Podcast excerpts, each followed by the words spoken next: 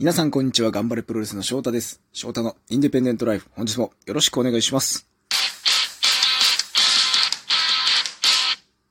今、こちら、更新される頃には、フライトが予定通りであれば、今頃、太平洋の上を私、飛んでいるんじゃないかなと思っております。えー出発当日朝収録してます。普通にまあ朝起きて、朝ごはん食べて、いつも通り朝ごはんを食べまして、久々にね、いつもその試合に行く時に使ってるスーツケースのもう一回り大きなスーツケースを引っ張り出しまして、あこれからね、荷造りしようというところで、少し小休止じゃないですけど、喋っておこうかなと思って、えーこちらラジオトーク開かせていただきました。いやーね、いよいよ久々のアメリカ遠征でございます。海外ももう2年、えー3年ぶりですか。オーストラリア遠征以来ということで、このスーツケースも多分オーストラリアに行くときに最後使ってからずっとしまってたんでしょうね。多分使わないんで、普段の試合では。昔はね、もともとこのちょっと大きめのスーツケースで、ガンプロ所属じゃない時は自分のグッズとかもたくさんあったんで、そのグッズ運ぶためにやや大きめのスーツケースで移動はしてたんですけども、もうずっと今は小さなスーツケースでやってるんで、久々にこう出してきて、あー、なんか、遠征と言いますか、海外行くなという感じが少し実感が湧いてきました。前回行ったオーストラリアの時は、まあ、いつもね、オーストラリアも3回ぐらいかな、ガンプロ入ってから行ってるんですけど、全部ね、3日間4日間ぐらいの短期で滞在してパッと行ってパッと帰ってくるぐらいで、やはりまあ、どうしてもそのプロレスがめちゃくちゃもう本場ですみたいな、本場というか、っていうほどではないと思うんですよね。まだ発展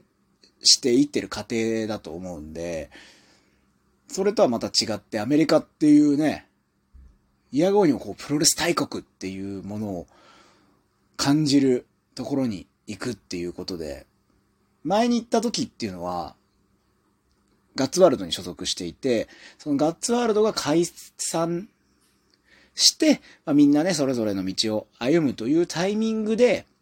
僕は一度アメリカ行ってみようということで、10日間ぐらいでしたかね、あの時。だけアメリカに行って、帰国後、頑張れプロレスに所属して、そっから行ってないんですけど、その時ももちろんアメリカに行くっていうことで、多少こう、多少というかまあ、知ってる人から頑張ってね、みたいなことを言われてたんですけど、その僕がアメリカ行った2018年かな。2018年から2020年の、いわゆるコロナ禍パンデミックになる前、この2年間ぐらいというのはものすごく一気にプロレスのグローバル化が進んだなというのを肌で感じていた2年なんですよね。もう、僕がガッツワールドにいたぐらいの頃っ、インディーの選手だったり、女子の選手がポンポンポンポンアメリカとかヨーロッパとかに行くのってすごく珍しいことだったんですけど、意外ともう、これはもうメジャー、インディー、女子含め、行き来が盛んになってき始めた。あ、これはもう世界的にこうプロレスっていうものが、ボーダレスなものによ、よりなっていくなーっていうタイミングで、バンとパンデミックになってしまって、ピタッと止まってしまった時計が、このやはり1ヶ月ぐらいで急速に動き出しているのを実感してるんですよ。で、まあそんな中で今回僕、パッとアメリカ行きっていうのが発表されて、で、まあ今回は短いですけどね、本当に1週間ぐらいしかいないんで、パッと行くだけなんですけども、周りの関係者というか、レスラー、スタッフ含め関係者さんとか、あと、お客さんの皆さんも、売店など、声かけていただいたり、また、ツイッターとかね、インスタグラム、どこでも声かけてくれるんですけど、なんでしょう。すごく前に海外に行った時以上に、みんながね、すごく、ものすごく僕を応援してくれるんですよ。なんか、もちろん普段の試合とか、何をするにしても応援してもらってる、頑張ってくださいとか言われる、関係者の人にも支えられてもらってる、レスラー仲間に支えてもらってるっていうのはすごく実感するんですけど、なんかいつも以上にみんながもう頑張ってくださいっていうか、そういうことを言ってくれるのがね、ああ、なんかこの2年間、ね、止まってたものっていうものが動き始めて、よっぽど僕、周りの人に海外行きたいと思われてたんだろうなっていうのも、ちょっと思いましたし、そ、そんなに言葉にはしてないですけど、自分の目標とか夢みたいなものって、自分の思ってる以上に、あ、周りの人に、こう、見え、見えてたんだというか、言葉にせずとも伝わってたのかなっていうのをすごく感じました。で、たくさんの方が、これはもう直接売店とかでも SNS とかでも言ってくれてるんですけど、あ、もう、これで、あのまあ、まあ人によって言い方違うんですけど、これでもう売れましたねっていう、売れましたねというか、もう確実になんか、こう、ステップアップするんでしょうね、これで翔太さんはっていうことをね、これはあの、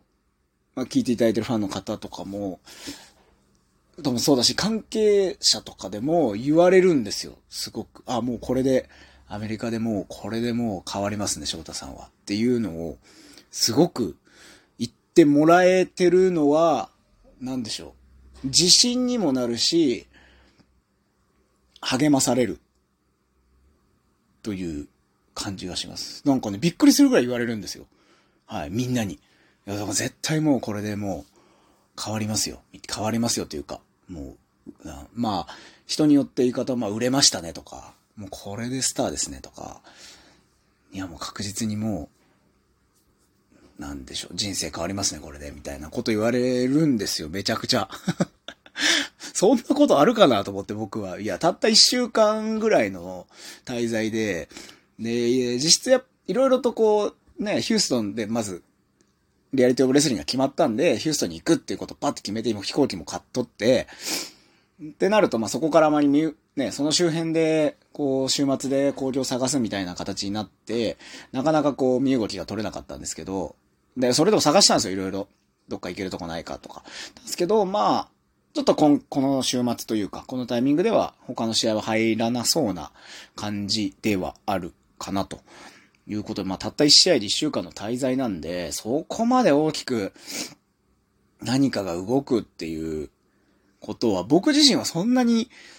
半々ぐらい、五分五分ぐらいに思ってるんです。何か大きなことをつかめるかもしれないし、まあ本当に1週間滞在して1試合しただけで、あ充実したものになるのは確実なんですけど、で終わるのかも、まあ、わかんないなっていうとこなんですけど、すごいね、周りの人がもうこれでは絶対に大きく変わりますよっていうことを言ってくれるんで、うん。なんかそれが2年前と、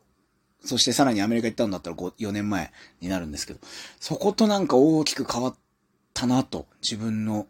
こう、存在というものが周りの人にどう見えてるのかっていう部分ですごく変わったなという風に思ってます。はい。まあ、もう言ったらね、変えるか変えないかはもう、大きなものにするかどうかは、僕次第なんで、はい。そこはもうなんとか、やってやりますよ。やってやるとか、もう大きなチャンス、思ね、リアリティオブレスリングも、あの、すごく、あのー、活発にテキサス、ヒューストンでやってる団体でね、もちろんブッカー T が、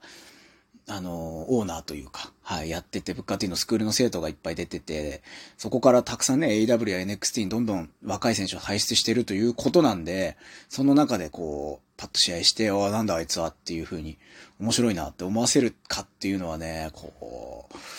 う、うーん、なかなかこう日本で経験できない緊張感というか、うん、自分に対してのプレッシャーというものもすごくあるし、うん、うん、いい感じで、えー、帰ってこれるかなと帰ってこれるように、うん、ベストを尽くして、アメリカでやっていきたいと思います。えー、日本にいながら、ちょっと心のどこか頭の片隅で、あ、そろそろ翔太試合の時間かなというふうに。土曜の夜なんで試合が。だから日本で言うともうだから日曜の朝になるのかなはい。なんで、ちょっと気にしていただけたらなと思います。同じく週末にはね、サイバーファイトフェスティバルがありますので、ぜひぜひ会場でも、レスユニバースでも、頑張れプロレスの仲間たちを応援してください。僕はその仲間たちが頑張ってる刺激を負けないように、